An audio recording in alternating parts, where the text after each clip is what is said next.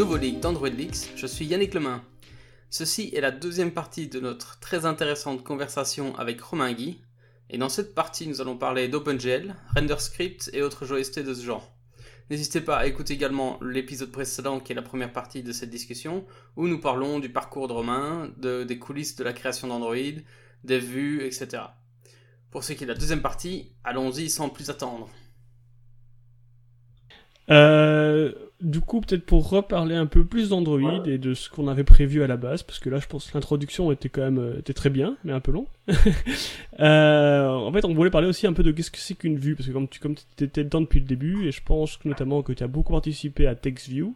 Alors, TextView, euh, non, pas tant que ça, en fait. Euh, c'est euh, c'est une vue, on avait... Ah ben zut, attends, on avait que prévu que des questions sur TextView. Ah, je, je peux je peux essayer de répondre, hein, mais... Euh, non, non, on avait, on avait une personne au début qui était, euh, son métier c'était de travailler sur TextView. maintenant, il a été, maintenant il a été interné, c'est ça? Euh, il, il, est parti chez Google il y a quelques années. Travaille pour Apple. Euh, je crois pas, il va en avoir marre de, il va en avoir marre de TextView. Non, donc, la part, il me semble que TextView c'est une des plus, plus grosses views, non? Je pense c'est une des plus complexes. Euh, c'est... Oui, c'est une des plus complexes, oui, de loin, euh, parce que le texte, de manière générale, euh, c'est quelque chose qui est de manière assez, assez surprenante quand on connaît pas bien le, le domaine, euh, c'est quelque chose de très très très compliqué. Euh, et même, donc la texture elle-même est très compliquée, mais euh, j'encourage les développeurs qui s'intéressent de lire non seulement le code source de la TextView, mais aussi d'aller voir ce qui se passe en fait quand on appelle, après la TextView demande au canvas de, de dessiner du texte, parce que le dessin du texte est probablement un, un, une des parties les plus complexes aussi du pipeline de rendu.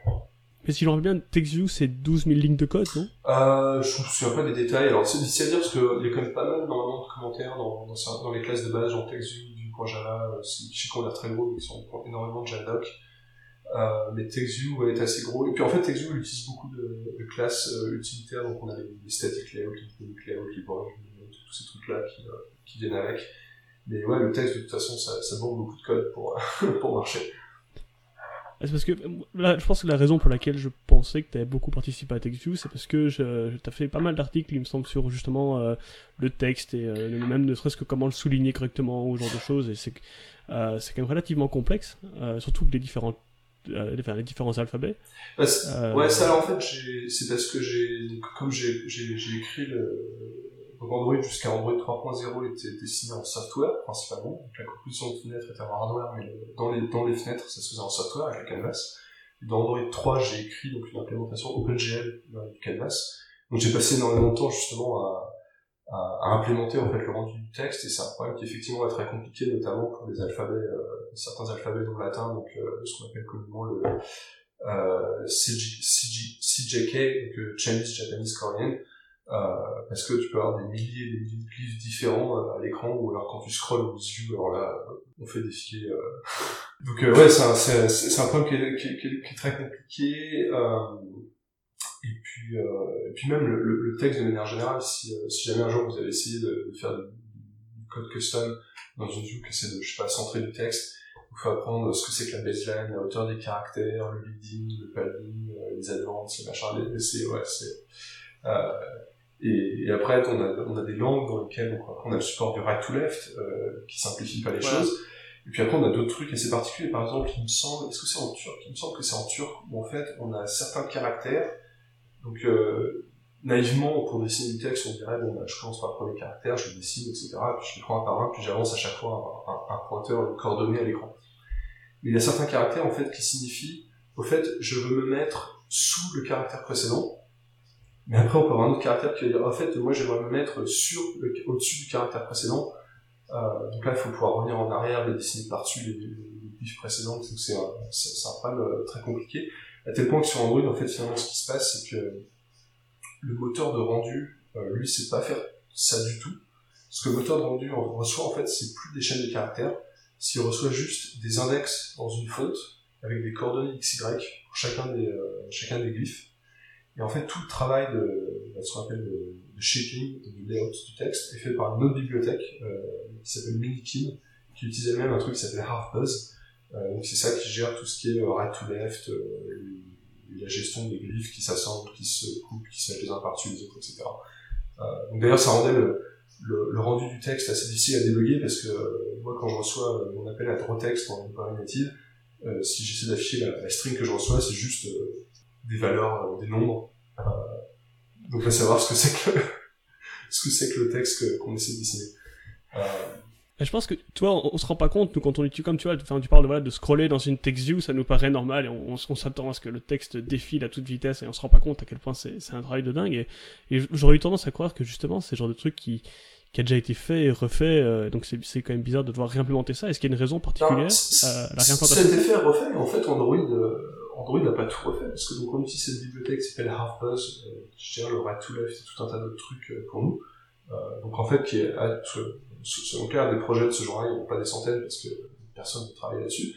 Euh, et HalfBuzz en fait est très répandu, c'est utilisé par énormément de, projets, Chrome par exemple s'en sert. Donc on, utilise beaucoup ça pour faire le, rendu du texte. En fait, ce que, fait le pipeline GL, c'est donc il reçoit des coordonnées et des, numéros de glyphes de la part de, du framework qui a fait tout le travail de, shaping et layout. Et les, les caractères eux-mêmes, euh, c'est pas le pipeline gel qui les dessine. Enfin, oui, non. C'est-à-dire qu'en fait, tout ce que fait le pipeline gel, c'est qu'il dessine des, des, petits rectangles euh, qui contiennent des textures. Et les caractères eux-mêmes, en fait, ils viennent d'une bibliothèque qui s'appelle FreeType, euh, bah, pareil, qui est très répandu, n'importe qui qui a utilisé Linux euh, a déjà vu FreeType apparaître quelque part. En fait, FreeType, ce qu'il fait, c'est que tu donnes une, une, police de caractères, donc un fichier TTF, il est capable de le parser, de le garder en mémoire, euh, quand tu dis, bah, voilà, je veux tel glyphe, il peut te donner un bitmap, en fait, qui est euh, ce glyphe sous forme de pixel euh, à une dimension donnée. Euh, donc on réutilise quand même beaucoup de choses. En fait, nous, le, le, le qu'on a fait au milieu est, est, relativement simple par rapport à tout ce qui se passe autour, mais ça reste quand même très compliqué parce que la partie que nous on a dû gérer, du coup, c'est tout ce qui est gestion de la mémoire.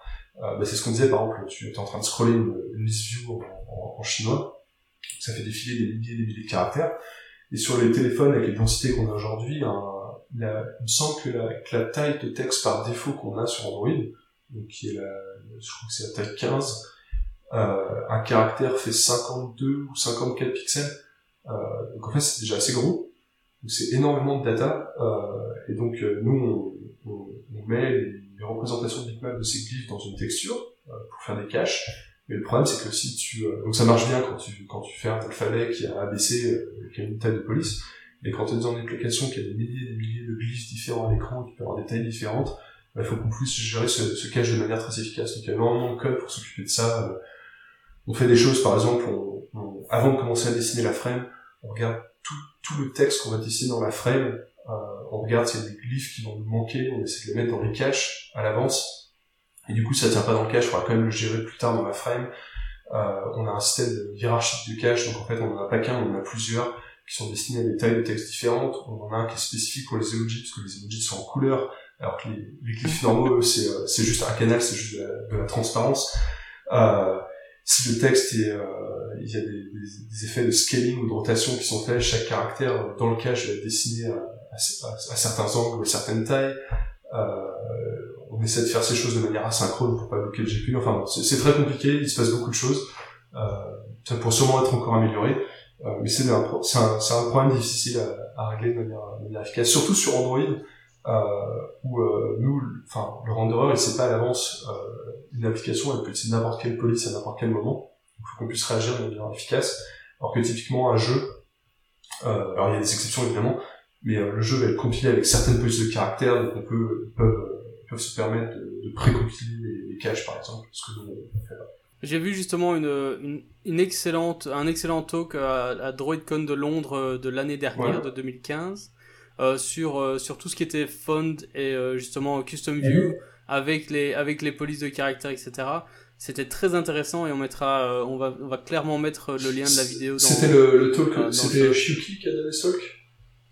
Non, c'était pas Shuki. J'essaye de retomber. C'est un ah, je, je, je, vois le, je, je, vois ce dont tu veux parler. Ouais, c'était super intéressant. C'est, euh, c'est vraiment un truc. Euh, c'est une, une, bonne, en plus, une bonne explication, une bonne introduction à, à ce problème-là. Et, et c'est un, c'est un truc que je recommande vraiment à tous les développeurs de, d'apprendre au moins, euh, donc le, le, comment marche une police de caractère pour le, le, positionnement des caractères. En fait, ce que ça veut dire donc la baseline, le leading, l'advance, oui, etc. Oui, oui, c'est, euh, c'est euh, parce qu'il y a forcément un jour où vous allez avoir un problème et c'est bien d'avoir ça en tête à un minimum. Oui, oui, tout à fait. Et, c'est pas, c'est pas spécialement trivial non plus. Enfin, il, faut aussi, il faut se mettre dedans, quoi. Il faut se mettre dedans et. Ouais, non, c'est un, peu, un peu compliqué le, texte. Un autre truc qui est très intéressant que je recommande vivement, c'est euh, alors euh, euh, Knuth, euh, qui, est, qui est assez connu, donc euh, qui est l'auteur de, de, Tech, euh, donc TX, je sais la mise en page, a, a publié un article, c'était quoi, les années 70 ou 80, quelque chose comme ça qui explique en fait l'algorithme de, de, mise en page du texte, de comment faire la césure des lignes pour que ce soit visuellement euh, agréable, euh, comment gérer la justification du texte.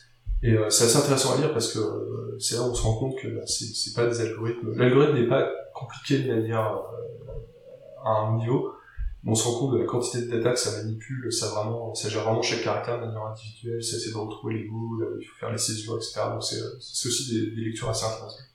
Ouais, j'imagine. Mais le, voilà, juste pour la petite parenthèse, c'était euh, le, le, nom du talk s'appelle Hinting Around Text Demystified par euh, Sebastiano Poggi ah et Eugenio Marletti. Oui, j'avais vu. Oui, le deck est très intéressant. je le recommande aussi. Euh... Oui, et en plus, je dois dire que moi, j'étais aussi très impressionné par le travail qu'ils avaient fait avec euh, Keynote. Ouais. pour, pour, faire, ils avaient fait des animations de dingue. Donc, je vous conseille très fort d'aller voir la vidéo, juste pour déjà rien que pour ça rien que pour ça, ça, ça valait le coup. Mais en plus, pour le, le, contenu est très très intéressant et je crois qu'ils sont vraiment allés euh, assez en profondeur. Euh, J'avoue que j'ai pas tout compris non plus, mais mais c'était euh, c'était en tout cas très intéressant. Voilà. Et en tout cas, oui, c'est clairement le, le, le texte et, pour pour tellement de raisons, c'est extrêmement compliqué. Ce qui explique certainement le, la, taille de la text view. Euh, oui, bah, surtout qu'en fait, une partie de, de ce qui rend la text view compliquée, c'est que alors euh, en rétrospect, moi, je trouve que c'était peut-être une erreur, mais la text view, donc si on regarde l'implémentation de, de button ou de edit text, c'est des classes qui sont presque vides en fait, et, qui reposent entièrement sur l'empêche class qui est TextView. Euh, et donc notamment TextView, c'est non seulement afficher du texte, euh, du texte tout à fait normal, statique, euh, mais c'est aussi faire l'édition de texte. Donc en fait, elle fait beaucoup beaucoup de choses euh, qui la plupart du temps sont pas utilisées. Donc du coup, ça fait une classe qui est très grosse. Par exemple, la plupart des boutons sur Android, ça va être une ligne de texte. Euh, il va pas y avoir de, de style qui vont pas être affichés en couleur, en gras, il ne va pas y avoir plusieurs prises de caractères. On peut pas éditer évidemment le, le, contenu des boutons. Mais du coup, c'est dommage parce que chaque instance de button euh, se retrouve à instancier cette énorme classe avec énormément de data dedans, euh, qui est assez lourde en, en mémoire. Euh, alors après, TextView a pas mal d'optimisation, donc euh, il y a les fameux layouts euh, que je recommande aussi aux développeurs Android d'aller voir, donc les static layouts, dynamic layouts, des choses comme ça. C'est eux qui font vraiment le boulot de mise en page. Et donc la TextView essaie de, faire les choses de manière intelligente, c'est-à-dire si elle sait que euh, le texte, il n'y a qu'une seule ligne, il va prendre un layout différent que du texte qui est statique sur plusieurs lignes, que du texte qui lui peut être édité en temps réel. Euh, donc elle essaie quand même de faire les choses de manière efficace en fonction du contexte. je dois dire, moi j'utilise régulièrement des, des, euh, des text views comme des, comme des boutons sans spécialement passer par un, par un bouton en fait. Je vais avoir un label et je me dis bah tiens celui-là j'ai quand même envie de foutre un click listener dessus et puis c'est parti et puis là c'est devenu un bouton et là je peux le faire.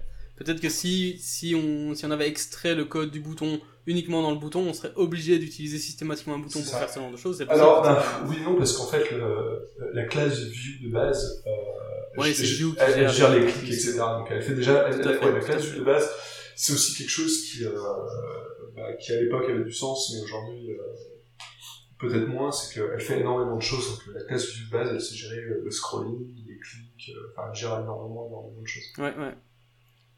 D'ailleurs, je pense, pour être honnête, je pense que j'utilise jamais de bouton. En fait, c'est toujours, parce qu'au final, euh, on va mettre un background avec un, un, selected state dessus, avec pressed, et, etc., et ça va faire un bouton. Et je pense que, en y réfléchissant maintenant, je pense que j'utilise jamais le, la vue button. En fait, la vue button, le, le, seul intérêt qu'elle a finalement, entre guillemets, c'est que si tu veux vraiment un button, le button de base de Material Design avec le thème standard, bah, elle va te donner le thème standard. Euh, de toute façon, je dis l'implémentation de button.java en, en Android est, assez intéressante parce qu'il n'y a vraiment rien dedans. Ouais, je, je viens d'ouvrir la classe euh, button.java sur, euh, euh, sur, qu'on a sur le GitHub. Donc, elle extend TextView, elle override les quatre constructeurs, elle appelle juste super, et elle override une autre méthode où elle retourne une string différente. C'est tout. Elle fait rien. Littéralement, il n'y a aucune logique dans la classe. Bah, c'est de la doc en fait. C'est de la doc. En gros, et, un, et un thème par défaut en fait. Elle, elle, elle met le thème, enfin le style euh, bouton sur, euh, sur, sur, sur, ça. Voilà, c'est ça. Mais dans une structure, c'est bien aussi parfois d'utiliser, bah, enfin, c'est bien, je trouve, d'avoir un, d'utiliser une vue bouton pour, Oui. pour clairement voir d'un seul coup que, ah, bah, ça, c'est, c'est prévu pour être quelque chose de cliquable. Alors que tout, le- tout le reste Mais c'est la- intéressant, par exemple, le fait qu'un bouton soit cliquable, c'est, il me semble que c'est défini dans le, dans le style du bouton. C'est pas la classe bouton qui le dit, c'est, euh, c'est, c'est, vraiment- le style XML. euh. D'ailleurs, je crois que c'est la même chose pour l'edit text. Il me semble que l'edit text, il est éditable parce que c'est défini dans son, son style, il me semble. Euh, il me De- s- de base, alors, Editex, attends, je vais, la- je vais la regarder tout de suite. Editex, si je me souviens bien, était un poil plus complexe que, le bouton. Euh, oui, alors, non, ouais, non, elle fait rien non plus. Euh, elle, elle, elle aura quelques méthodes de plus, mais qui, qui font vraiment rien du tout. Ouais, donc c'est, euh, editable. Il y a une fonction get default editable, par exemple, où, euh, editex retourne true, mais, euh, mais à part ça, c'est rien, c'est rien de bien intéressant. Mais ouais, je, je propose que tu ben voilà, on va on va tu vas ouvrir textview.java et on va passer ligne par ligne et on va expliquer à tous les auditeurs ce que ça fait. Alors, le constructeur je, je plaisante, Ah, surtout je que- plaisante. T'as dit sur Twitter qu'il fallait que ça dure minimum 3 heures, je Euh, crois. voilà. Donc euh, on, on devrait y arriver là. Ah oui, voilà. Elle, plutôt pour trois mois, mais... euh, Oui, c'est ça que j'allais dire trois jours mais bon. Euh, oui, d'accord. Donc euh, oui, voilà, on en parlait, on a parlé de Constraint Layout. Est-ce que donc il me semble que t'as participé un petit peu à Constraint Layout, Euh, oui, alors en fait, ce qui s'est passé, c'est euh, quand je suis revenu sur Android, donc après avoir passé un an sur le, sur le projet de robotique. Donc Nicolas euh, était d'ailleurs avec moi sur ce projet-là. Euh, et on était, donc il y avait un troisième ingénieur français aussi, euh, celui qui a, Mathias, qui a créé Surface Flinger, donc le compositeur de fenêtres sur Android, euh, qui était pareil avec nous sur la robotique et qui est revenu sur Android. En fait, on avait, en revenant, on a d'abord créé une toute petite équipe, on était tous les trois, et on avait décidé de travailler sur des projets euh, on voulait faire des bibliothèques euh, qui s'intègrent dans les outils Android Studio euh, pour aider les développeurs en fait à résoudre certains problèmes. Donc on avait deux projets et un de ces deux projets était donc Constraint Layout sur lequel bossait principalement Nicolas. Euh, donc il a fait il a fait 99% du travail, mais je, je aidé parce que bah, je, connais bien les layouts donc euh, je lui donnais pas mal d'indications sur comment les choses marchent euh, en interne, quels sont les, les- comportements qui sont attendus par les gens et notamment et puis après sur euh, juste avant Google I.O. en fait euh, pour que pour qu'on puisse sortir à temps une, une version un prototype utilisable qui soit suffisamment correct j'ai j'ai donné un, un petit coup de main sur l'implémentation aussi euh, surtout autour des optimisations faire un peu de cleanup euh, enfin des trucs autour des API mais, euh, mais c'est quasiment tout Nicolas. Il y a un autre ingénieur qui passe dessus bah, vous avez peut-être vu dans des dans des présentations euh, John Offord euh, avec qui avait pas mal bossé avec Nicolas avant sur euh, le photo editor et sur euh, je sais plus quel autre projet mais qui était aussi avec nous sur, sur la robotique euh, donc qui a rejoint le, projet Contraint Layout euh, en janvier dernier. C'est lui qui a implémenté l'auto-inférence. Vous savez quand on clique le petit bouton magique dans Android Studio et qui crée toutes les contraintes automatiquement. Euh, donc ça c'est John qui a écrit ça. Oui, c'est ben, justement le, bout du sujet dont on n'a pas pu parler parce que bon Nicolas s'est un petit peu fait bah, il, il avait plus le temps euh, dans la salle Ouais. de réunion. Donc ouais, c'est- c'est un petit peu fait euh, sortir mais mais oui, on va on va certainement essayer d'en parler euh, dans un Ouais, c'est avec avec c'est- une bonne idée parce que c'est un, c'est vraiment un truc super intéressant, surtout s'ils expliquent un peu comment ça marche. euh, Mais, euh, mais, mais John est fabuleux parce que John c'est le genre de mec, euh, t'as un problème, euh, genre t'as besoin d'écrire un algo super compliqué euh, où il va y avoir des maths euh, très difficiles. Euh, tu vas voir John, tu dis, hey John, tu ferais comment ça? Et lui, il adore ce genre de truc et en, en une demi-journée, il va te sortir un truc euh, genre qui marche. Euh, Alors si c'est un algo euh, de maths très compliqué pour toi, j'ose même pas imaginer la gueule du Ah non, mais attends, parce moi- que moi déjà... Attends, moi, les maths, euh, les maths, c'est vraiment pas mon truc, hein, mais euh, je suis un peu obligé d'en faire. j'ai toujours été très mauvais en maths. Évidemment, j'ai choisi un job où j'en fais régulièrement. Euh, ça m'agace un peu. Ah, parce que j'ai- j'en parle à la fête à chaque fois. C'est un peu comme le projet du train d'Yannick, on en parle à chaque fois. Euh, moi, j'ai... Et j'ai comme- encore rien dit pour une fois, c'est pas moi. Donc, euh, j'ai commencé à faire de l'OpenGL, en fait. Euh... euh, donc, Toutes mes en condoléances. gros, donc ils en ont fait en... Toutes, Pardon? toutes mes condoléances. Voilà, e- exactement. Parce qu'en plus, euh, enfin, un truc, en fait, en gros, le- ils ont fait ça en iOS et puis ils ont dit ah, ce serait bien qu'on fasse ça en Android aussi. Et donc, euh, bon, il fallait que quelqu'un s'y tape et euh, donc c'était c'était pour moi. Euh, et j'y connaissais strictement que dalle et j'y connais toujours que dalle. Euh, pour moi, c'est de l'alchimie en fait. hein. On, on change une valeur par-ci, on change une valeur par-là et ça finit par marcher comme on voulait. Ouais, enfin, j'exagère un peu. Non, je- J'arrive, j'arrive à comprendre, mais il y a quand même pas mal de trucs où parfois c'est très très abstrait. euh, Et euh, le truc, le problème, c'est quand ça, quand ça, quand ça foire, on, on sait pas ce qu'il foire. L'image ressemble à rien, quoi. Ah bah attends, ça, c'est euh, quand t'as du bol, parce que déjà, ça veut dire qu'il y a quelque chose à l'écran. Euh, Ah, c'est pas- faux, ça. parce que euh, moi, en fait, j'ai appris OpenGL, c'est euh, quand, pour Android au 3.0, quand on a vu que le, le Renderer Software était vraiment trop lent pour les tablettes, donc je me suis dit, bon, bah ça y est, on faut l'implémenter en OpenGL, je m'y suis collé. Euh, et donc c'est là que j'ai plus ou moins réappris le C++ et appris OpenGL. Donc ça a été quelques mois assez assez difficiles, assez douloureux. Euh, et, et le problème que j'avais, moi, c'était euh, bah, comme je remplaçais le renderer d'Android, c'est genre euh, tu bootes le, device et puis bah t'as un écran noir et là tu fais euh, merde, qu'est-ce que je fais? Effectivement, ouais, ce qui est difficile avec OpenGL, c'est que il y, a, quelques outils qui aident, il n'y a pas de, notamment les shaders, il n'y a pas de, a pas de debugger de shader en fait. Ah, le truc, c'est qu'il y en a un maintenant dans Android Studio 2.2, mais nous, en gros, c'est la, la caméra qui vient. Et alors, je sais pas pourquoi, en fait, donc le, le debugger marche, se connecte bien, puis dès que je lance la caméra, là, ça, ça, ça freeze complet.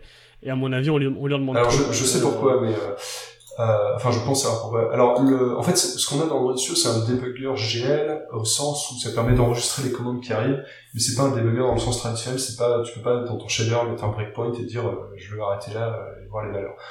Euh, des outils comme ça, il y en a. Il y a celui de Nvidia qui est très très bien. euh, Qualcomm en a un. C'est euh, celui de Nvidia est, de loin le meilleur, je trouve, euh, de ces outils. Il est vraiment très utile. Mais ouais, la- la- alors à caméra, en fait, ce qui est intéressant, c'est que ça crée ce qu'on appelle une texture externe, euh, qui en fait, la data est pas vraiment gérée par OpenGL, elle vient d'ailleurs, c'est juste qu'on la considère comme une texture, et euh, malheureusement, pour tout un tas de raisons, euh, le debugger qu'on a dans Android Studio, en fait, il peut pas, il n'y a pas d'API dans GL pour dire je veux le contenu de cette texture. Euh, donc c'est sûrement pour ça qu'il a des, qu'il a des problèmes. Euh, J'en discutais avec eux justement il y a deux semaines pour savoir comment, comment on pourrait euh, contourner ce, ce problème-là. ça, ça, ça m'arrangerait vraiment. Et surtout en plus le, enfin, le pire c'est que cette texture, donc voilà, c'est euh, pour ceux qui connaîtraient un petit peu, donc c'est l'OS texture. Et le truc c'est que la plupart des, des textures en fait c'est des, des samplers 2D. Et le truc c'est que voilà, le, si je me rappelle bien, en gros la, la façon dont l'OS texture arrive c'est en, en YUV, alors que lui il a besoin en RGB. Alors l'OS texture, ça dépend en fait. Elle peut être en RGB. On s'en sert, euh, on s'en sert à d'autres endroits. C'est des textures RGB. Mais ouais, une caméra typiquement, ça va être du, du. Euh, Et, et du coup, moi j'ai tout un truc où en gros, euh, quand, quand la, le caméra arrive, j'ai un, premier shader qui va convertir mon OS texture en texture 2D, et D'accord. puis après que je. Que, que, je- que je parce fait en gros ce que j'ai fait c'est que j'ai une preview et je dois pouvoir activer des filtres en Mhm. live euh, dessus et en fait et les combiner donc les, les chaîner et donc j'ai une sorte de, de, de convert shader qui, passe ça dans les filtres que j'active en live ou pas et que je finis et puis j'ai un truc final qui décide de l'afficher à l'écran et là où le le challenge était bien fun, c'est qu'en plus il fallait, enfin, j'ai toutes les miniatures des, des- de- qui représentent les filtres qui sont en live aussi, qui tournent en même temps. Donc si je bouge la caméra, bah, tous les, les petites miniatures bougent avec, un peu ce que Ah oui, ouais. dans, dans la caméra. Et, euh, et comme j'y connaissais strictement que dalle, c'était super fun. bah, moi, t'as appris des Et évidemment, une fois que j'ai... Ah ouais, mais... euh, Enfin, je crois. et donc, le, le truc, c'est que je... Je l'ai fait fonctionner sur mon Nexus 5, puisque je développe avec un Mhm. Nexus 5. Et euh, après, je l'ai fait... Je voulais le faire tourner sur le Galaxy S7, et évidemment, il n'y a plus rien qui marchait. Donc, c'est... Voilà. Et on, on- il fa- il fallait tout recommencer. Et pareil, en fait, il y a aussi... Ce que problème avec OpenGL, c'est qu'on appelle des méthodes statiques la plupart du temps. Et ces méthodes statiques, bah, en fait, elles retournent des, des codes d'erreur ou parfois rien du tout. La, plupart ne retournent pas d'erreur. Il faut appeler euh, GLGT error pour savoir. euh, Voilà, c'est ça. Et, et un, de- un des problèmes que j'avais, c'est que quand je comprenais rien avec l'OS texture, j'avais généré la première texture dans laquelle je voulais écrire avec euh, GL11X, euh, enfin, etc. Et en fait, le truc, c'est que ça, sur les Samsung, bah, en fait, il retournait rien du Ah tout. oui. Alors que sur, euh. Sur, les, sur le Nexus, en fait, il retournait ce que euh, euh, GL20 fait, quoi. Et des- donc, des, des trucs comme ça. Mais donc, quand on connaît rien et quand on cherche sur Google, c'est c'est vraiment impossible à trouver parce que les gens qui expliquent, ils connaissent et ils, ils sautent tous ces petits Bien détails. sûr. Euh, Non, le, le monde, euh, le monde de la programmation 3D est, est complexe et euh, il se complexifie de plus en plus. Là, avec un copain, euh, bah, mon collègue Mathias, on- ça fait un an qu'on on bosse sur, sur, sur un, un renderer 3D, donc un physically based renderer. C'est des techniques de rendu. euh, c'est le genre de rendu si vous utilisez des jeux, si vous jouez à des jeux par exemple, euh, le Frostbite Engine ou le Unreal Engine 4. Euh, donc je sais pas des jeux récents qui utilisent ça. euh, Bon, à peu tous les jeux qui sortent aujourd'hui sur PC et PS4 utilisent ces techniques de rendu qui sont plus réaliste euh, que ce qu'on avait jusqu'à présent. Euh, mais là, on a, on a atteint un palier de complexité qui est assez dingue en termes de, de programmation, et ça va même au-delà de, de- de comment on utilise les API de, rendu GM. C'est même la complexité des shaders, les, techniques, c'est-à-dire comment on, on gère euh, la data, comment gérer les lights, etc. C'est, c'est vraiment, ça s'apprend plus avec un tutoriel de deux heures comme on pouvait le faire encore il y a dix ans. Mais en plus, enfin, je me demandais, ce que, bah là, on, on était un petit peu très très bas dans, dans le truc, donc peut-être qu'après on, on switchera, mais je me demandais parce que avec Android N, vous avez introduit euh, Vulkan, qui, euh, qui est une, une, amélioration, notamment bah, qu'on peut utiliser pour les, les, moteurs graphiques euh, tels que Unreal Engine ou Unity, ce genre de choses. Mais et je vois à côté de ça, justement, du, du côté d'iOS, ils ont plutôt fait Metal, qui est leur, leur propre truc. Est-ce que c'est, est-ce qu'on peut comparer Metal peut-être à RenderScript enfin, et Où est-ce que RenderScript vient là-dedans? Alors, euh, Qu'est-ce que... RenderScript, c'est, RenderScript intéressant quand RenderScript avait été créé, c'était en 2009, il me semble bien. À la base, RenderScript faisait du graphisme, euh, d'où le nom d'ailleurs, euh, RenderScript. Euh, et ce qui est, marrant, c'est donc la personne qui travaillait dessus euh, venait d'NVIDIA, et il avait des idées sur comment une API vendue devrait marcher. En fait, beaucoup de choses qu'il voulait faire à l'époque, peu de gens comprenaient pourquoi le faire comme ça. Et ce qui est marrant, c'est finalement Metal aujourd'hui, DirectX 12 et, et Vulkan, c'est en fait ce qu'il avait déjà en tête à l'époque. Euh, alors c'était différent évidemment, mais euh, c'était en gros euh, dans cette direction qu'il aller, donc il était assez précurseur. Euh, malheureusement, pour des raisons, pour tout un tas de raisons, en fait, on avait, on avait arrêté la partie render de RenderScript, on s'est concentré sur la partie compute pour vraiment faire du, processing, où c'est pas mal ici en, en, image processing, ou les applications qui font bah, l'édition d'images, des choses comme ça. Euh, donc de ce point de vue-là, Metal, Vulkan et OpenGIS IS 3.1 euh, sont sur le RenderScript parce qu'ils ont un langage de, ils ont des compute shaders euh, qui permettent de faire juste des calculs et pas du rendu. Euh, sinon, Metal et Vulkan, alors Metal je connais pas, euh, mais le peu que j'en ai compris, c'est que c'est un tout petit peu plus haut niveau que euh, mais plus bas niveau que OpenGLS. Donc, mais, mais c'est semblable c'est à peu près les mêmes. Et du coup, est-ce que, est-ce que tu, enfin, pour quelqu'un qui commencerait, parce que moi le problème c'est qu'une fois que j'ai eu tout fini d'implémenter en, en OpenGL, j'avais complètement oublié à propos de RenderScript. Puis quelqu'un m'a dit ah mais en fait euh, le blur, blabla, je l'ai fait en RenderScript, ça marche très bien. Et je me suis dit ah mais ce serait que c'est c'est con, j'aurais peut-être dû faire ça en RenderScript, mais bon, tout était fait, les shaders étaient faits. Donc, est-ce que, est-ce que tu me, enfin, est-ce que tu conseillerais à quelqu'un qui, qui voudrait justement faire du, allez, enfin, appliquer des shaders, genre des choses, d'aller vers RenderScript, ou est-ce que c'est mieux d'aller vers Ça dépend vraiment. C'est-à-dire que RenderScript, ce qui est intéressant, c'est qu'il y a plein de ce qu'on appelle des, des intrinsèques. Euh, donc le blur est déjà écrit. Euh, et justement, si, euh, si les fonctionnalités standards de RenderScript euh, suffisent, ça permet de ne pas avoir à prendre OpenGL et tous ces trucs, c'est beaucoup plus simple. Euh, parce que c'est vraiment orienté, orienté compute. Et le langage RenderScript lui-même est assez proche des langages de shader OpenGL. Euh, c'est plus ou moins compatible au niveau de la syntaxe. Euh, pas complètement, hein, il, y y, a, pas mal de... Par exemple, le nom des fonctions mathématiques sont les mêmes, etc. Les opérations sur les vecteurs marchent, marchent de la même manière. Euh, donc si c'est vraiment pour faire du pure image processing pur, euh, ouais, je trouve que RenderScript est intéressant parce que c'est assez facile d'accès, surtout depuis le code Java. Euh, c'est assez simple d'écrire des, des kernels. Euh, on peut l'appliquer aussi, euh, on peut l'appliquer en torrent, par exemple, sur des, on peut, RenderScript peut prendre en input le flux de la caméra, par exemple, faire du processing dessus sur la preview et après on peut l'afficher assez simplement. donc c'est, ouais, ça, ça, ça évite d'utiliser OpenGL, ce qui est toujours, ce qui est toujours un plus. L'intérêt aussi de RenderScript, c'est les intrinsèques, en fait, la manière dont ils on les appelle les intrinsèques parce qu'en fait, il peut avoir des implémentations spécifiques dans chaque hardware.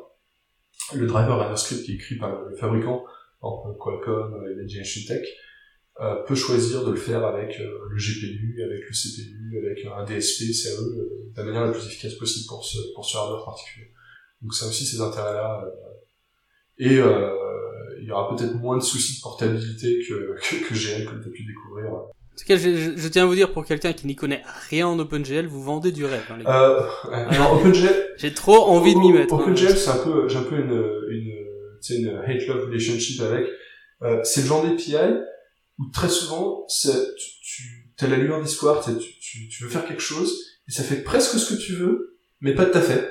Et, et, et, quand ça fait pas ce que tu veux, bah, t'es un peu bloqué, et... Euh, t'as que tes yeux pour pleurer.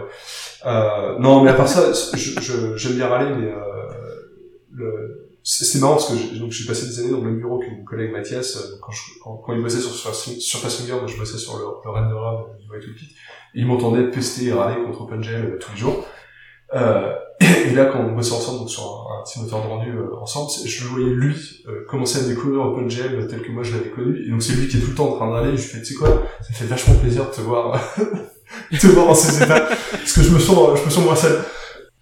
Mais euh, c'est non mais OpenGL IS3 par exemple est, est, assez agréable. Il y a pas mal de fonctionnalités intéressantes. Je sais pas si vous aviez vu l'année dernière au... l'Android Dev Summit quand on avait fait l'introduction de Instant Run. Euh, donc il y avait une petite démo, il y avait un jeu d'échecs en 3D. Euh, donc voilà, donc ça c'était une, démo que j'avais écrit euh, bah, pour cette pour, pour montrer Instant Run. J'avais tout, tout écrit ça en OpenJS 3, ce type des compute shaders. Euh, je m'étais assez, je m'étais assez amusé à faire. J'avais pas eu de, pour une fois, j'avais pas trop râlé contre OpenGL, donc, des fois ça, se- des fois ça se passe bien. Mais après, c'est vrai que maintenant, le, le- la nouveauté, c'est le, fameux Vulkan, donc qui est beaucoup plus bas niveau, qui permet des... en fait, en fait, ce que Vulkan fait, c'est que déjà, il fait pas de, en gros, il fait pas d'erreur checking, euh, donc il y a encore moins d'aide que dans OpenGL, et il permet C'est un mauvais départ, et, déjà. ouais, et il permet notamment de faire de la programmation euh, multithreadée. Alors OpenGL, c'est complètement single-threaded, enfin plus ou moins. Euh, mais ce qu'on peut faire avec Vulkan, c'est qu'en fait, on avoir plusieurs threads dans son application qui génèrent des commandes pour le GPU et qui après les balancent au GPU. Donc ça permet de, de réduire en fait l'overhead euh, des drivers. Euh, typiquement, ça va dépendre des applications. On a vu euh, régulièrement, on voit des développeurs de jeux qui passent à DirectX 12 Vulkan, qui sont à peu près équivalents, et qui disent qu'ils économisent entre euh, 20 et 30% de CPU. Et si je peux te, te citer slash traduire euh, de, de, de ton passage dans ADB, donc avec euh, Chet et Ouais. Euh, t'avais dit que Vulkan c'était un peu comme euh, développer son propre driver Il y a un peu de ça, ouais. C'est parce que justement, c'est pour aller plus vite, en fait, le- les drivers GL font énormément de choses dont les gens se rendent pas forcément compte. Des trucs tout bêtes, mais par exemple, si on dit au GPU de, de dessiner dans une texture et après euh, on veut on veut euh, plaquer cette texture sur un autre objet, il faut qu'il y ait une synchronisation forcément entre la fin du dessin dans la texture et le, et le plaquage sur l'autre objet. En Vulkan, euh, faut le faire soi-même, ce genre de choses. Euh, donc c'est rien de bien méchant, mais ça demande quand même euh, une bonne connaissance des GPU, des, API graphiques, et surtout pour certains types d'applications, donc par exemple typiquement ce que tu étais en train décrire, tu fais un éditeur, euh, un éditeur de vidéo, un éditeur de photo, euh, j'imagine que tu fais pas beaucoup d'appels au driver GL en fait. Euh, tu vas avoir des shaders peut-être un peu compliqués, mais, tu, mais Vulkan, euh, tu vas pas avoir des gains vraiment avec Vulkan, euh, tu n'auras pas de, de gains de performance, à moins que tu arrives à utiliser certaines API de Qui s'adaptent pas mal à ton, à ton workflow, mais tu vas pas avoir de... Si tu traduisais juste OpenGL en Vulkan, a priori je pense que tu feras zéro différence en termes, de perf. Par contre, euh, quand tu as un engine compliqué, par un Unreal Engine 4 ou un Unity 5, euh, et euh, une frame dans un jeu moderne sur une console genre une PS4, ça peut être des, dizaines, enfin c'est des milliers, voire des dizaines de milliers de, de draw calls, donc c'est encore plus, c'est encore plus que ça d'appels au driver. Donc là, effectivement, ils vont, ils vont voir des gains assez impressionnants. Donc moi, tel que je le vois, c'est que Vulkan est plus pour les middleware, donc c'est pour les gens qui font des engines en fait, plus que pour les gens qui font des applications qui veulent faire un truc très simple à l'écran. Euh, alors après, c'est une question d'intérêt personnel, euh, foncez, hein, pas de souci, mais euh, il y a quand même, euh, sera quand même un peu plus compliqué qu'OpenGL. Un des gros intérêts de Vulkan aussi, c'est que c'est le même sur desktop et sur euh, Android, donc sur Windows et Linux. Euh, c'est le même Vulkan, c'est les mêmes API, c'est tout pareil. Donc ça permet de, de développer le code entièrement sur desktop et ensuite normalement de le faire tourner sur Android tel quel sans, sans avoir à changer. Mais ça peut potentiellement c'est pareil avec OpenGL, non? Alors avec OpenGL, oui et non, parce qu'en fait OpenGL sur desktop, euh, sur mobile c'est OpenGL IS. Euh, donc euh, Chronos, le comité de standardisation, a essayé de, de ramener les deux un peu, euh, enfin de les rapprocher un peu. Il y a quand même pas mal de différences et parfois c'est des différences un peu subtiles euh, qui posent pas mal de problèmes. Bah tiens, cette semaine d'ailleurs, euh, on râlait avec mon copain parce que on essaie d'implémenter un truc euh, de l'anti-aliasing euh, et c'était pas exactement la même API entre le desktop et le, mobile. Donc si tu veux faire du code qui tourne sur les deux, bah faut faire des code passe différents.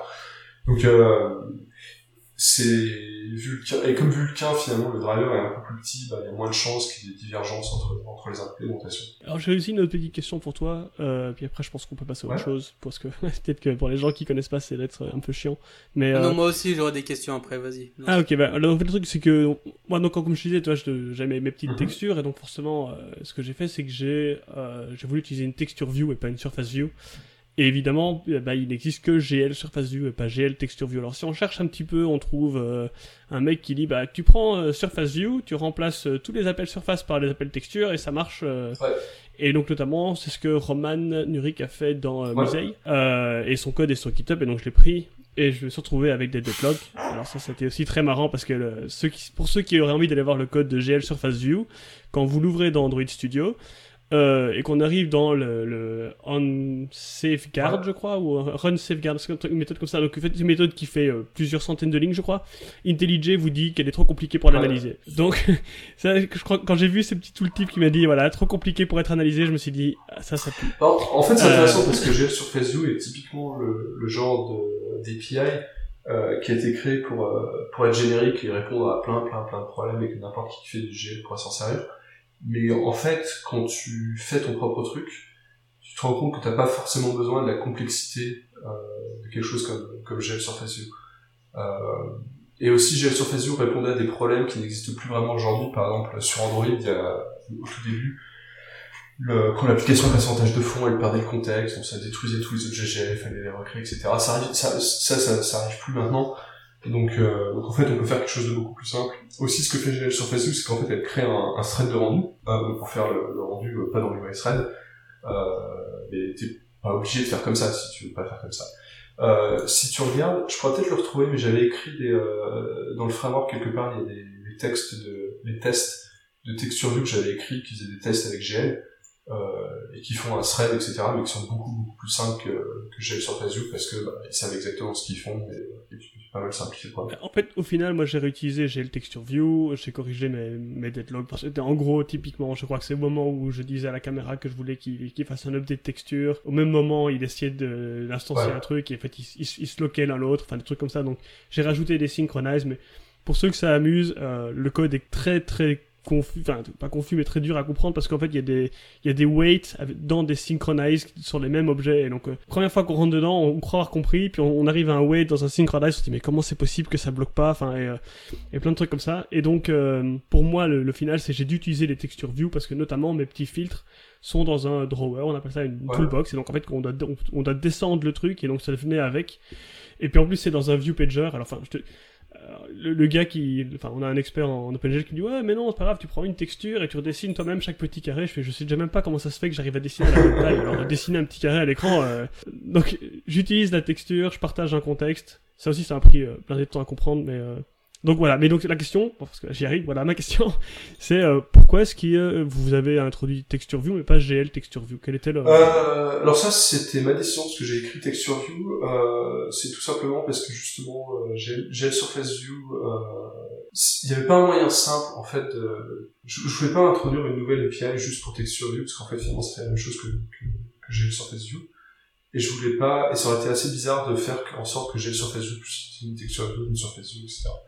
Donc l'idée que j'avais en tête, ce serait plutôt qu'un jour, ce qu'on a on n'a jamais fait, ce qu'on n'a jamais eu le temps, c'est qu'on ferait en fait des, classes utilitaires euh, que tu pourrais appeler toi-même, euh, qui ferait par exemple le setup du contexte GL, etc. Ok, donc tu aurais sorti le GL thread en fait euh, de, de GL Surface View et d'en faire une sorte d'utilitaire. Ouais, quelque chose comme ça. Et donc, et comme je te disais, en fait, c'est ce que j'ai fait moi-même dans pas mal de programmes de test. C'est relativement simple à faire en fait. Mais c'est toujours le, le, le, le problème avec OpenGL, c'est qu'en fait, c'est assez rentrer dans OpenGL c'est compliqué et, et Vulkan encore plus. C'est que je crois que la dernière fois que j'avais écrit un, le, une application minimum en OpenGLES, donc qui est, je vais juste tri un, triangle en rouge, il me semble qu'écrit en Java ça représente à peu près 500 lignes de code, euh, parce qu'il y a plein de, de mises en place à faire, etc. Et ce genre de truc, ouais, quand on connaît pas, ça a l'air très compliqué. Une fois qu'on l'a fait deux, trois fois, euh, c'est toujours, toujours le même code en fait. Je, pense que c'est le genre de truc où il faut que quelqu'un nous explique. Moi j'ai essayé de lire des, des, des, tutos, etc. Et le problème c'est que ces tutos, comme tu dis, voilà, il y a, y a, tellement de boilerplate qui sont faits. Et en plus, les plupart du tutos qui font ça en Java, donc là c'est mon cas, euh, en fait vont faire des objets qui font des appels. Donc quand on essaye de suivre ça, même s'il y a que trois ou quatre classes, on, on, on, en vient à sauter d'une classe à l'autre tout le temps. Et comme on comprend déjà pas bien ce que ça fait, tout, tout, tout ce boilerplate, c'est très difficile à appréhender. Et euh, moi, c'est vraiment, je crois que j'ai pris une semaine euh, essai-erreur pour arriver à quelque chose qui s'affiche à l'écran. Donc, enfin, je, je, trouvais ça quand même énorme, une semaine pour, pour ça. Et puis au final, euh, bah, je dis voilà quand, quand j'ai eu la personne qui m'a expliqué qui a pris le temps et qui m'a dit ok voilà en fait ce que tu dois savoir c'est qu'une texture ça va de 0 à 1 une, euh, et l'autre l'autre va de moins 1 à 1 et genre de choses et là tu commences à comprendre en fait ce, ce que veut dire la matrice que tu as passée et pourquoi il y avait euh, moins 1 1 moins 1 et, alors, et, et, une fois qu'on t'explique voilà là alors ça les problèmes de, les problèmes d'espace de, de, coordonnées euh, dans le monde 3D c'est ça se taper la tête contre les murs parce que non seulement euh, ils sont pas pareils qu'en qu 2D selon l'habitude mais en plus c'est pas les mêmes entre DirectX, euh, Vulkan, OpenGL. Ou pire, on a DirectX, même DirectX 9, s'il a changé, de DirectX 9 à 10, il a changé des trucs, même dans DirectX, enfin c'est c'est et surtout donc après quand on trouve des bouts de code sur internet je sais pas quand t'écris pour DirectX bah, il marche pas forcément en OpenGL parce que c'est pas les mêmes espaces de coordonnées c'est assez c'est assez confusing euh, comme on dit. Euh, donc je peux comprendre ouais c'est difficile mais c'est euh... et, le problème aussi c'est que beaucoup de tutoriaux que je que je vois sur internet euh, sur OpenGL c'est aussi des gens qui ont pas qui ont pas forcément tout compris qui pensent avoir compris et du coup qui écrivent quelque chose et euh, ils font non mais rien là tu mets juste ces valeurs puis pouf ça marche tu fais mais ces valeurs elles viennent d'où? Tu le sais toi? Ouais, mais je pense que d'ailleurs le tout premier truc, j'avais ça, c'est que j'avais pris. Euh... Alors en fait, je me suis euh, inspiré de GPU Image, une librairie ouais, sur iOS, c'est qu'un mec a traduit. Euh... D'ailleurs, bah, je conseille vraiment à tout le monde, pour ceux qui voudraient appliquer des fils sur des images, c'est super bien fait. Enfin, je m'étais inspiré de ce truc-là, et au début, eux, ils ont une matrice où ils font matrice no rotation, matrice. Et donc au début, j'avais tapé ça. Et en fait, à chaque fois que j'appliquais un filtre, ma, ma, ma texture euh, elle rotate de 90 degrés. Et je n'avais aucune idée, surtout qu'au début j'étais tout content, j'affiche mon premier euh, truc sans aucun filtre, la texture elle s'affichait bien, etc. Et puis j'applique un filtre, hop, 90 degrés. je rapplique un filtre, hop, encore 90 degrés. Je me dis, qu'est-ce qui se passe? Et je comprenais pas, parce que j'appliquais la même, la même texture. Et donc, en fait, au début, j'ai juste repris leur truc à eux, j'ai changé les valeurs. Euh, alors, il y avait un moins 1, j'ai mis un 1, il y avait un 0, j'ai mis un 1, enfin, des trucs comme ça. Ça a marché. Et je n'ai, enfin, je n'avais aucune idée pourquoi. Et donc c'est ça, c'est un peu cette idée d'alchimie, comme je te dis, tu, tu, mets, tu mets un peu de poudre par là, un petit peu de poudre par-ci, tu lances, tu testes, ça a l'air de marcher, tu te dis bon, j'espère que c'est pareil sur tous les devices. Euh, je, peux te rassurer, c'est euh, même, euh, même moi qui fais le PNG depuis longtemps, même des collègues qui font encore plus longtemps que moi, ça nous arrive encore de, de se gourer. Euh, c'est ah merde, non, alors moins un, ouais c'est bon, ça marche. Ah, mais, enfin, maintenant, maintenant j'ai un peu compris, hein, mais sur, sur, le coup, effectivement, voilà, on changeait les valeurs et mon collègue me dit, ah, comment t'as fait? Et j'ai dit, bah, Parfois, tu recompiles, hein, juste, et ça marche. oui, ça arrive parfois, et ça aussi. C'est jamais. Euh, non, alors, maintenant que vous êtes allé bien bas, moi j'ai envie de revenir avec des questions de noob, parce que c'est un peu moi. Et, et euh, alors la, la, la, première question de noob, c'est j'essaie de, de, de, de, comprendre un petit peu. Euh, donc moi, ma compréhension de OpenGL, c'est qu'il fallait que le GPU soit compatible. Déjà, c'était un peu ça. Euh, Peut-être que je me gourre complètement, mais en tout cas, c'est ce que j'avais cru comprendre. Et, et, donc maintenant, avec, est-ce que c'est juste ça déjà C'est compatible euh, dans quel sens? Est-ce que, est-ce que, est-ce que le GPU doit comprendre l'OpenGL ou doit parler OpenGL d'une manière ou d'une autre Oui, il faut la, version d'OpenGL. Alors en fait, c'est le driver parce qu'en fait, le GPU marche pas du tout. Euh, alors c'est intéressant parce qu'en fait. Une... Oui, enfin, d'accord. Le, le, ok, ben voilà. Une des raisons qui rend OpenGL. Là, je comprends rien. Une des raisons qui rend OpenGL un peu, un peu énervant parfois, c'est qu'en fait, certaines API. OpenGL, c'est vieux. Hein, ça, du... c'est quoi, le début des années 90 euh, ça avait été designé, c'est euh, le GPU marchait comme les PIGL. C'était vraiment un truc très que, et euh, on a gardé les PI pour la compatibilité, mais les GPU aujourd'hui marchent plus du tout comme ça, ou moins plus tellement. Et euh, donc ouais, c'est le driver qui fait énormément de travail et, euh, derrière qui convertit. D'accord. Donc il faut il faut un driver qui comprenne l'OpenGL. C'est ça. Donc donc maintenant avec avec l'introduction de Vulkan, ça veut dire qu'il faudra aussi des drivers qui qui comprennent le Vulkan? Voilà. Et non seulement des drivers qui comprennent le Vulkan, mais il faut que le GPU lui-même et les capacités, et les capacités hardware euh, dont a besoin le pour implémenter Vulkan. Euh, mais a priori, il me semble que n'importe quel GPU qui peut gérer OpenGLES 3.1 est capable de faire du Vulkan. Ok, donc, et donc là, euh, c'est depuis Android N, donc ça veut dire que dans, sur les versions en, en avant euh, Nougat, ça, c'est juste pas possible. Donc tu peux pas en faire. Euh, alors il me semble que Samsung euh, a des drivers Vulkan sur des devices qui n'ont pas N, euh, mais ça fait pas partie ouais, de la plateforme Android. D'accord. De toute façon, euh, une grosse différence, c'est que le Vulkan n'a pas d'API Java dans Android, et on ne pense pas en faire une. Parce que comme je disais, l'intérêt de Vulkan, c'est de faire un truc qui est banio pour obtenir le maximum de Mhm. performance. Donc si par-dessus on rajoute des appels J9, euh, ça, ça va un peu à l'encontre du principe même de, de faire du, de faire du Vulkan. Ouais, d'accord, je comprends. Donc, donc en, en gros ici on dit, ok, maintenant à partir de à partir de Nougat pour euh, pour parler de manière euh, Mhm. globale parce que bon les deux sûr. Samsung c'est bien sympa mais voilà.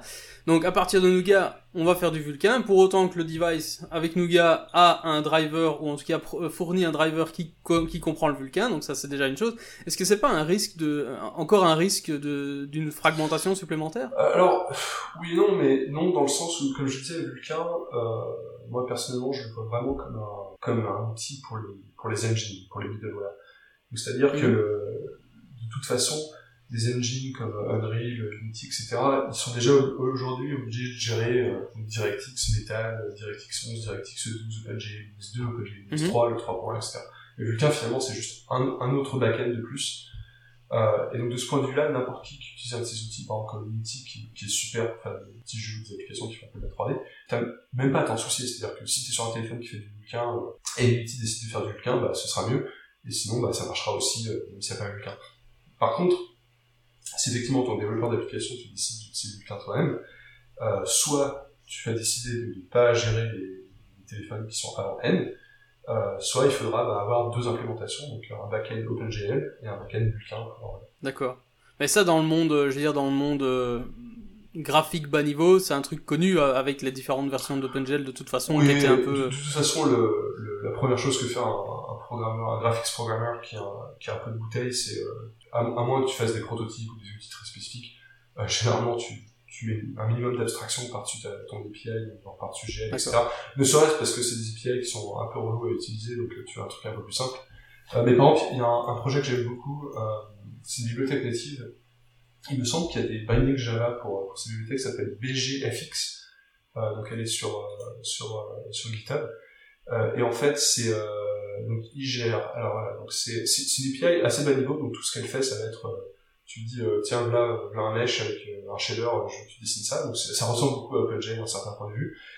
Et donc ça gère euh, DirectX, DirectX 9, 11, 12, Metal, OpenGL 2, 3 et plus, OpenGL IS2 et 3, WebGL, il a commencé le support de Vulkan, ça tourne sur Linux, Windows, iOS, Android, enfin ça tourne même en, dans les browsers, enfin donc ça vraiment c'est euh, à moins que vous ayez des raisons de le faire vous-même, partir de quelque chose comme ça c'est le principal. Euh, et ça reste très bas niveau, donc ça, ça se met pas en travers, ça empêche pas de, ça donne accès à quasiment toutes les fonctionnalités, ça, on se retrouve pas bloqué en fait. D'accord. Et, euh, et c'est typiquement euh, le genre d'abstraction qu'un qu'un game engine a euh, de toute façon. Alors, si, si je peux me permettre, je vais juste faire une euh, petite une clarification et Romain, tu me dis si, si je dis des conneries, hein, ça m'arrive souvent. Euh, de, donc, en fait, le truc, c'est que sur OpenGL, enfin sur Android en tout cas, euh, toutes les versions ne supportent pas toutes les mêmes, ver- enfin, toutes les versions d'Android ne supportent pas toutes les mêmes versions d'OpenGL. Donc, ça. en général, il faut, il faut le, on peut aller voir. Donc, il y a la, la doc en ligne qui dit quelle version. Je crois, je crois pas dire de conneries en disant qu'OpenGL 2.0 ES euh, supportait euh, au-dessus de 3.0, je crois, un truc comme ça. Euh, Donc, oui, il est ob- en fait, OpenGL IS 2.0, il est obligatoire depuis, depuis Android 3 parce qu'en fait, c'est ce qu'on utilise pour faire le rendu de l'interface graphique. Donc, si on l'avait pas, on serait un peu, voilà. on serait un peu. Donc, donc, du coup, c'est safe, safe de partir de celui-là. Après, si on veut 3 points, ben, il faut juste dans le manifeste qu'on utilise la feature euh, pour essayer de bloquer.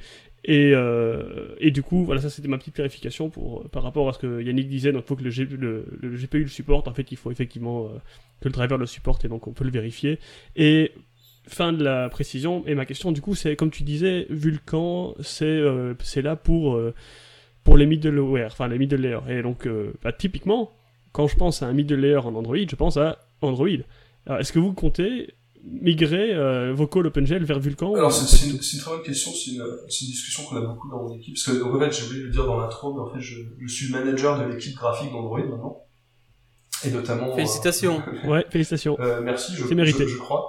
Euh, le- Bon courage, je ne sais pas. Ce que fait une bonne partie de mon Ou, ou condoléances. ouais. J'ai une bonne partie de mon équipe en fait qui travaille sur Vulkan, donc qui participe aux spécifications, qui fait des implémentations, etc. Et donc on discute souvent effectivement de l'intégration de Vulkan dans Android. Euh, un des problèmes qu'on a en fait, c'est que de l'extérieur, ça a l'air euh, évident de dire bon bah réécrivez votre code en Vulkan, mais en fait, il y a encore beaucoup de devices Android qui sortent euh, avec des GPU qui gèrent par exemple que OpenGL ES2 ou que OpenGL ES3 et qui n'ont pas forcément Vulkan. Et donc ça veut dire que nous, tant que tant que Vulkan n'est pas obligatoire du CDD, qui permet compatibility de, de Document, euh, on est obligé de garder en fait des backends OpenGL aussi, pour que ça marche de partout, notamment dans l'émulateur par exemple. Ah bah tu l'as dit, un mec qui a un peu de bouteille, il fait de l'abstraction, non? Ouais, mais après c'est des questions, oui, tout à fait, t'as t'as tout à fait raison, mais après c'est des questions de, bah, de ressources et de temps, et euh, on est aussi très occupé avec beaucoup beaucoup d'autres choses. Euh, et euh, c'est vrai que dans certains endroits, par exemple sur Fastfinger, euh, on fait très très peu d'appels OpenGL, donc ce serait pas une question de performance, c'est plutôt une question d'utiliser Vulkan. Le renderer d'Android lui-même, euh, là ça pourrait être intéressant. Mais pareil, il y a quand même un certain coût euh, à utiliser à utiliser Vulkan en termes de ressources et de développement, euh, de, de régression possible, etc. Donc c'est quelque chose qu'on veut faire. On parle aussi beaucoup, c'est aussi assez évident, mais un truc qui serait super à long terme, c'est qu'en fait OpenGL n'existe plus, et qu'OpenGL ce soit simplement en fait euh, soit réimplémenté par-dessus Vulkan, et que OpenGL devienne simplement une bibliothèque, euh, genre un truc un peu plus Mhm. niveau, qui soit un peu plus facile à utiliser, et euh, qui à la limite pourrait devenir une support libre, on pourrait même imaginer. Ouais. Excuse-moi, et ça, c'est quelque chose que vous, vous comptez faire ou c'est quelque chose qu'en fait la, la, la, la communauté OpenGL a l'intention de Euh, c'est une bonne question. La communauté OpenGL en parle, nous on en parle, euh, Chronos en parle. euh, Quelqu'un le fera, je sais pas qui, je sais pas quand, mais euh, je- ça, ça finira par arriver. J'ai vu des, des... Je suppose que pour vous, avec un peu de chance, ce sera les autres. Euh, non, pas forcément, parce que on, on, on veut pas, on veut pas, on veut aussi apporter des, des choses à la communauté. On veut pas que ce soit que ça aille que dans que dans que dans le sens inverse, euh, parce qu'on sait que c'est énormément de travail. Mais par contre, tu sais, chez Google, on a on a ce projet qui s'appelle Angle. Euh, donc en Angle, c'est une implémentation de OpenGLES, euh, qui est utilisée dans Chrome notamment, euh, par-dessus euh, donc soit OpenGL sur desktop, soit DirectX. Euh, c'est ce que Chrome utilise en fait pour tourner sur, sur tous les OS. Euh, l'émulateur, il me semble que l'émulateur Android depuis N, euh, depuis récemment, utilise ça aussi pour. Ah non, non, pardon, il est passé à Swift Shader, ce qui est pour autre chose. Enfin bon, il y, a- ce projet chez Google qui est en gros de dire voilà, on va faire une bibliothèque qui permet de faire euh, du GL universel. Euh, et je crois qu'il me semble avoir vu dans leur repository public qu'ils avaient commencé à mettre des stubs pour euh, justement, pour, euh, pour gérer Vulkan. Euh, donc ce sera peut-être une manière de le faire aussi. Donc euh, je sais pas quand ça viendra et par où ça arrivera, mais c'est quelque chose qui... Et, vous avez déjà éventuellement euh, fait quelques tests pour voir qu'est-ce que vous gagneriez? Ben, Notamment, tu disais dans, dans la partie renderer qui, qui serait probablement la partie la plus intéressante. Est-ce que vous avez déjà testé, voir un peu en, en performance ce que vous gagnez sur des devices euh, Alors, euh, comme le Pixel ou ce genre de choses? Moi, j'ai pas fait de test, euh, parce qu'en fait, c'est donc l'équipe vraiment, c'est l'équipe de chat qui s'occupe de ça, euh, de ce renderer maintenant. Euh, je sais qu'ils ont, qu'ils ont regardé, mais je, je connais pas les résultats, je sais pas ce que ça peut, ce que ça peut faire gagner ou pas. Euh, c'est sûrement, euh, enfin, il y aura sûrement des gains, j'imagine. Je sais, ça dépendra beaucoup des applications, en fait. Parce que une grosse partie de ce que fait renderer, c'est justement d'éviter de faire des appels au driver, donc il y a beaucoup d'optimisation autour de ça déjà. Mais n'empêche, il me semble aussi que euh, avec Vulkan, on peut précompiler les shaders, donc en termes déjà, ne serait-ce qu'à ce niveau-là. Euh, parce que, enfin, je, je, Alors en fait, moi j'ai eu un problème. Ouais, en fait, c'est Oui. une précompilation. Alors, c'est intéressant, c'est un, système un peu à la LVM où, en fait, le, le code source des shaders est compilé dans un langage intermédiaire, euh, donc un peu comme le, le bitcode de ou bah, finalement le DEX euh, d'Android. Euh, donc ça, il y a une- il y a autre compilation après euh, dans driver, mais qui est plus simple. Euh, et en fait, le, le gros intérêt surtout que je vois à, à, à ce système, donc ce, ce, langage intermédiaire s'appelle le SPIRV. Euh, le truc intéressant avec ce, ce truc intermédiaire, c'est que ça permet de choisir le front-end. Par exemple, si on utilise le langage de shader d'OpenGL, donc qui est GLSL, on peut. Euh, si on utilise ce DirectX, on peut. Euh, si on utilise, euh, je sais pas, si euh, à la limite, on pourrait faire un compilateur euh, Java vers SPIRV euh, pour, pour implémenter les shaders en, en, Java, si, si on voulait. Euh, donc ça permettra de... Parce que ça, c'est aussi la partie qui est très difficile dans les engines aujourd'hui qui sont cross-platform, c'est qu'il faut embarquer, vu que les shaders sont en, texte, il faut embarquer un, un, un traducteur euh, de shader au niveau, euh, au niveau code source. C'est-à-dire qu'il faut parser un langage qui ressemble à du C, le convertir dans un autre langage qui ressemble à du C. Euh, donc c'est, euh, ça- et ça, euh, Metal a un langage à lui, OpenGL a un langage à lui, DirectX a un langage à lui, OpenGL, desktop et mobile sont pas tout à fait les mêmes, ça ressemble beaucoup, il y a quelques différences. Donc c'est énormément boulot et donc euh, résout un peu ce problème en disant ok voilà il y a un langage universel qui marchera sur toutes les plateformes.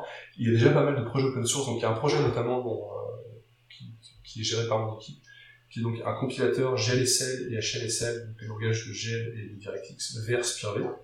Et après, il y a tout un tas de projets open source qui existent. On peut revenir de Spirve vers du GLSL, on peut aller de Spirve à du LLVM, on peut aller de LLVM à du Spirve. Donc ça deviendra presque en fait un, une sorte de, langage universel pour, le, pour les trucs graphiques.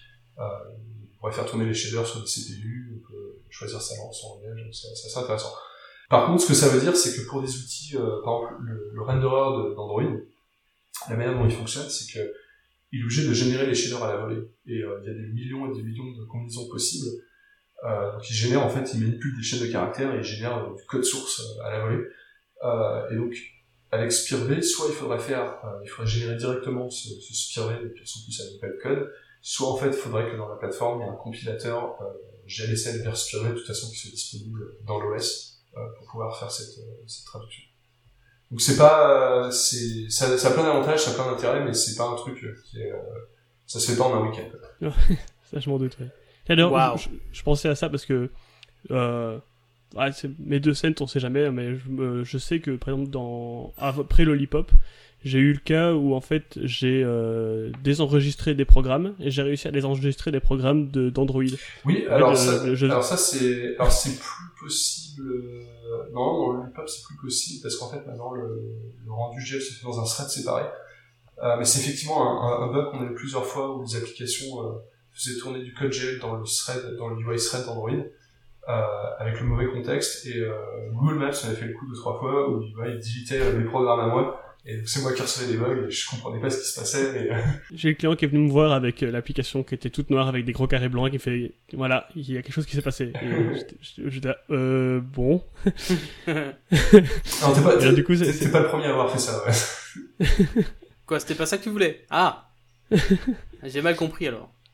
Ah, du coup, on s'est dit, ça peut être marrant, il y a peut-être moyen d'enregistrer des, des programmes, euh, donc, pré-Lollipop, il y a peut-être moyen d'enregistrer des programmes par, par-dessus et d'arriver en fait à faire un truc complètement funky. Euh, oui, oui, tu pourrais, oui, oui, pré Lollipop, tu pourrais faire. Surtout qu'en plus, le, le- les programmes sont identifiés par un numéro et le, le- la numérotation des programmes bah, dépend du fabricant de GPU, mais chaque fabricant a, a une manière de faire. Et donc, tu peux relativement facilement, surtout avec un debugger, savoir quel programme fera quoi. Euh, effectivement, tu pourras les remplacer. Mais, euh, je suis pas sûr que Bah, ça, c'était de la discussion. Moi, je n'ai pas tout compris du tout. C'est pas grave. Alors, D'ailleurs, faudrait peut-être, faudrait peut-être que j'apprenne à poser les questions dans le bon ordre, mais euh, il y a quelqu'un qui peut m'expliquer exactement, enfin, pas- peut-être assez rapidement ce que c'est un shader. Euh, oui, alors, euh, comment on pourrait décrire ça? Alors en fait, dans, dans, le, dans le monde OpenGL, on parle en fait de programme. Et en fait, un programme contient ce qu'on appelle plusieurs étages. Euh, et donc, à chaque étage, on a un shader. Donc, il y a le- vertex shader, les geometry shader, les tessellation shader, euh, les fragments shader. Et maintenant, on a les compute shader. Et en fait, les shaders, c'est juste un, c'est un bout de code en fait qu'on peut faire exécuter dans le, dans le GPU et qui est associé en fait à une, primitive GPU. Donc un vertex shader typiquement, euh, donc un triangle c'est fait de trois sommets, donc euh, ce qu'on appelle des vertex, euh, enfin des vertices plus, précisément en 3D. Euh, et un vertex shader en fait c'est un bout de code qui va s'exécuter pour chacun des vertex et qui va te permettre de modifier en fait, euh, euh, qui va calculer la position finale de, de- de ce point dans le monde 3D. Donc généralement typiquement ce que tu vas faire c'est que tu as un objet qui est dans, qui, euh, qui est dans son espace de coordonnées et tu vas lui appliquer une, transformation pour dire je veux que tu sois à tel endroit dans le monde. Donc ça c'est le truc le plus simple, et tu pourras aussi faire des, des déformations, tu peux calculer d'autres choses euh, comme ça. Les fragments de shader, donc euh, ça c'est ce qui, euh, ce qui est exécuté, on va simplifier les choses, mais par pixel en fait à l'écran. Et c'est le, le rôle du fragment de shader, c'est de, de calculer la couleur finale du pixel en fait. Donc ça reçoit, ça reçoit en entrée les calculs du vertex shader, euh, et, de, et dans ton fragment de shader, bah, tu calcules euh, tu fais ce que tu veux, et à la fin, il faut juste que tu sortes une couleur. Donc, euh, typiquement, typiquement, un fragment de shader d'un, d'un, renderer comme celui d'Android, il est relativement simple. En gros, quand tu dessines un bitmap, par exemple, il va juste dire, euh, je prends le, le pixel dans la bitmap qui a telle coordonnée, et euh, ça, c'est la couleur du pixel à l'écran. Maintenant, un fragment de shader d'un, d'un, d'un engine de, de jeu, par exemple, bah, il va faire des calculs euh, de lighting, euh, très très D'accord. compliqué. Enfin, il va calculer des reflets, des déformations, des machins. Donc ça peut être, ça peut être très simple, ça peut être très compliqué. Et, euh, et c'est pour ça que, c'est- et d'ailleurs c'est ça qui est très difficile à débugger, parce que tu imagines bien que vu que ces sh- shaders sont exécutés euh, pour chaque pixel, en fait la manière dont marche un GPU, c'est qu'un GPU il exécute plein plein de pixels en même temps, et donc tu peux pas vraiment poser un breakpoint dans ton GPU, sinon bah Ouais, ça marcherait, ça marcherait plus beaucoup. C'est ça. Tu verrais pas grand chose à l'écran, c'est sûr. c'est ça. Mais surtout, si tu dois débugger pixel par pixel, euh, bah, t'as pas fini. Non, alors du coup, la manière dont on débug, en fait, des shaders, généralement, c'est tu, euh, tu rajoutes du code pour dire, euh, bon bah, si telle variable a telle valeur, j'ai, le pixel va être en vert. Et voilà, c'est, c'est l'équivalent de notre printf. Oui, bah écoute, fallait, fallait bien trouver quelque chose. Bah, c'est ça, ouais. Et surtout, le truc qui est, compliqué pour moi, je trouve, c'est qu'en fait, tu vas, lui passer des matrices. Et donc, tu, lui passes en gros des tableaux de float principalement. euh, et euh, et c'est pas toujours évident. Donc, par exemple, typiquement, euh, là, je vais faire un truc qui, tournait autour de l'axe central. Et euh, bah, heureusement, par défaut, c'est l'axe aut- autour de l'axe central. Mais il te dit, par exemple, il te dit rotate, il te donne l'angle, et puis après, tu as X, Y, Z. Et moi, j'ai une image 2D. Alors, du coup, en fait, il fallait mettre Z pour qu'il tourne euh, pour, pour qu'il tourne. euh, Ah bah, tu vois, alors ça, c'est une des plus grandes batailles euh, du monde du graphisme. Euh, tu sais, il y a le, le VI versus Emacs, il y a le Eclipse versus IntelliJ. Et dans le monde du graphisme, on a euh, ce qu'on appelle le Y-up versus Z-up. Donc, t'imagines, t'es dans un monde 3D, donc t'as le sol par terre, et la question, c'est l'axe qui pointe vers le ciel, c'est lequel? C'est le Y ou c'est le Z? Et, euh, Ah ouais. et donc, euh, bah, par exemple, euh, dans Blender, je crois que c'est, euh, si je me souviens bien, c'est Z. Dans Unreal Engine, c'est Y. Euh, c'est, en gros, c'est 50-50. Euh, personne fait pareil. Et, euh, et donc, d'où, euh, quand tu quand tu prends des bouts de code dans des tutoriels, etc., suivant comment la personne a choisi de faire, bah, ça va te faire des trucs assez rigolos, parce que ça va pas forcément être le même que celui que toi t'as choisi. Ah oui, mais oui, ça, ça fout le bordel, ça, quand même. C'est peut-être ça le problème du euh, 1 minus, euh, Ah, moins mais c'est 1 souvent- qui fait que... Ouais, mais c'est ça, ouais. Et puis t'as aussi, Et- même, même quand tu, puis t'as pas que celui qui va vers le haut, t'as aussi celui qui, euh, par exemple, si tu dis que le Y va vers le haut, donc t'as le Z qui va euh, vers le fond, vers l'écran. Mais euh, Ouais. pour aller, Le X, il va à gauche ou à droite. ouais, bah, t'as ça, puis t'as aussi le, Z quand il va dans le fond de l'écran, c'est en moins Z ou c'est en plus Z? Et, Ah ouais. alors, il y, a certaines conventions, etc. Mais euh, bon, c'est, euh, le bordel. Mais c'est comme, tu vois, les, les coordonnées, donc ça va, vont de moins 1 à 1, donc pour placer un point à l'écran, donc 0, 0 c'est au centre de l'écran. Alors c'est pas, tout, ce alors marrant, pas tout à fait vrai parce que en OpenGL, donc en X et en Y, c'est de moins 1 à 1. En Z, c'est aussi de moins 1 à 1. En DirectX, le Z est de 0 à 1. Ok. Bah, en tout cas, mon OpenGL, on m'a dit ça, et après, ce qui est marrant, c'est que la texture, elle, elle va de 0 à 1. Et alors, un truc qui est marrant aussi, c'est que sur tes textures, donc quand tes shaders, t'as des vecteurs, et alors, parfois, ils utilisent XY, donc en fait, tu peux faire genre euh, vec4 Ouais. .xy pour obtenir juste le truc. Mais alors, si jamais ils, ils utilisent un vec4 pour une texture, ils vont utiliser .st. Et alors, j'ai cherché à comprendre qu'est-ce que ça voulait dire, et en fait, c'est la même chose, c'est juste une... Oui, euh, alors une- en fait c'est c'est quelque chose moi que j'aime beaucoup dans les, dans les langages de shader parce qu'on manipule euh, on manipule énormément des vecteurs et des matrices et donc bah tu viens de mentionner le vec4 donc en fait c'est un c'est un vecteur de 4 floats donc c'est juste une arrêt de 4 floats et donc soit on peut utiliser des crochets pour accéder aux, aux index euh, donc ça c'est comme on ferait en, en Java ou alors on peut dire bah, par exemple point .x, point .y, point .z, point .w pour accéder aux différents éléments ou alors on peut dire bah, point .xy en fait ça retourne euh, un vecteur de deux floats euh, mais par exemple, dans certains cas, par exemple, X, Y et Z, on s'en sert pour des coordonnées. Mais pour des couleurs, on va utiliser les R, G et B. Donc en fait, il y a des alias, c'est-à-dire que point R, c'est la même chose que point X, c'est la même valeur. C'est juste que quand on lit le code, si on parle de couleur, c'est mieux de lire point R pour euh, rouge que de lire point X. Et donc après, on a les ST, U et V qui sont des, noms communément utilisés pour les coordonnées de texture. Euh, mais après, on peut faire d'autres trucs plus intéressants. Par exemple, donc on peut faire ce qu'on appelle du swizzling.